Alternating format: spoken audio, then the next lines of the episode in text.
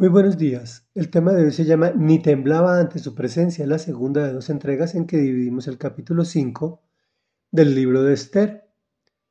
Para los que acaban de llegar les comentamos que Amán en nombre del rey Asuero ordena aniquilar y saquear a todos los judíos. Mardoqueo, judío, le propone a la reina Esther, judía, que le pida clemencia al rey por su pueblo, lo cual puede ser su muerte. Ella pide oración y ayuno antes de. Cuando se presenta ante el rey, lo invita a dos banquetes y le dice que lleve a Amán. Y dice así. Amán salió aquel día muy contento y de buen humor, pero cuando vio a Mardoqueo en la puerta del rey y notó que no se levantaba ni temblaba ante su presencia, se llenó de ira contra él. No obstante, se contuvo y se fue a su casa. Luego llamó a Amán a sus amigos y a Ceres, su esposa, e hizo alarde de su enorme riqueza y de sus muchos hijos y de cómo el rey lo había honrado en todo sentido, ascendiéndolo sobre los funcionarios y demás servidores del rey. Es más, añadió Amán, yo soy el único a quien la reina Esther invitó al banquete que le ofreció al rey, y también me ha invitado a acompañarlo mañana. Pero todo esto no significa nada para mí, mientras vea a ese judío Mardoqueo sentado a la puerta del rey. Su esposa Ceres y todos sus amigos le dijeron, haz que se coloque una estaca de 25 metros de altura y por la mañana pídele al rey que cuelgue en ella a Mardoqueo. Así podrás ir contento al banquete con el rey.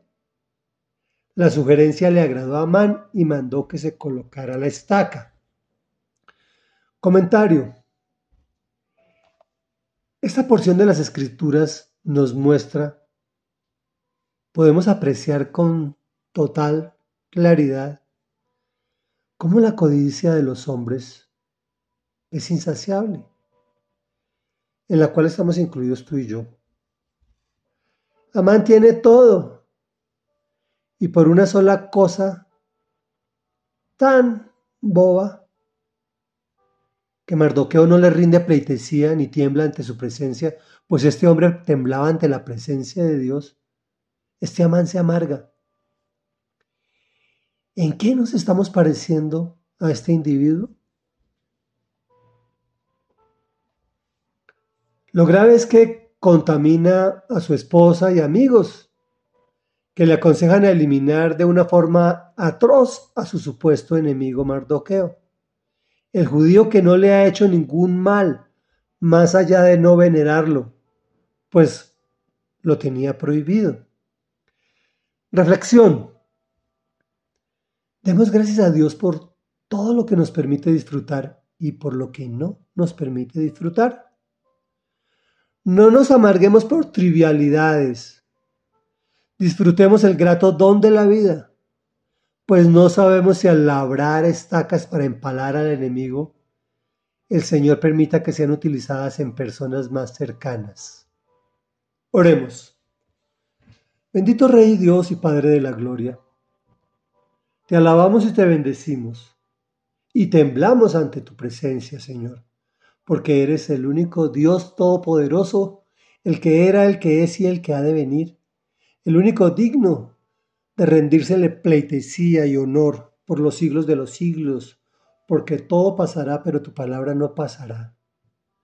Hoy venimos a pedirte perdón, Señor, porque hemos caído muchas veces en la amargura de ver a personas en otras situaciones diferentes, mejores que las nuestras, o que están en peores y no nos rinden pleitesía.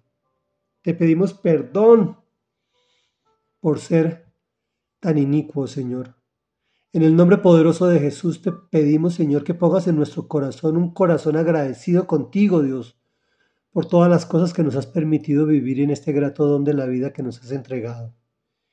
Y que no nos paremos en trivialidades y en tonterías, sino que disfrutemos junto a nuestros seres queridos todas tus bendiciones y aquellas cosas que no nos has permitido disfrutar. Te lo pedimos en el nombre poderoso de Jesús. Amén y amén.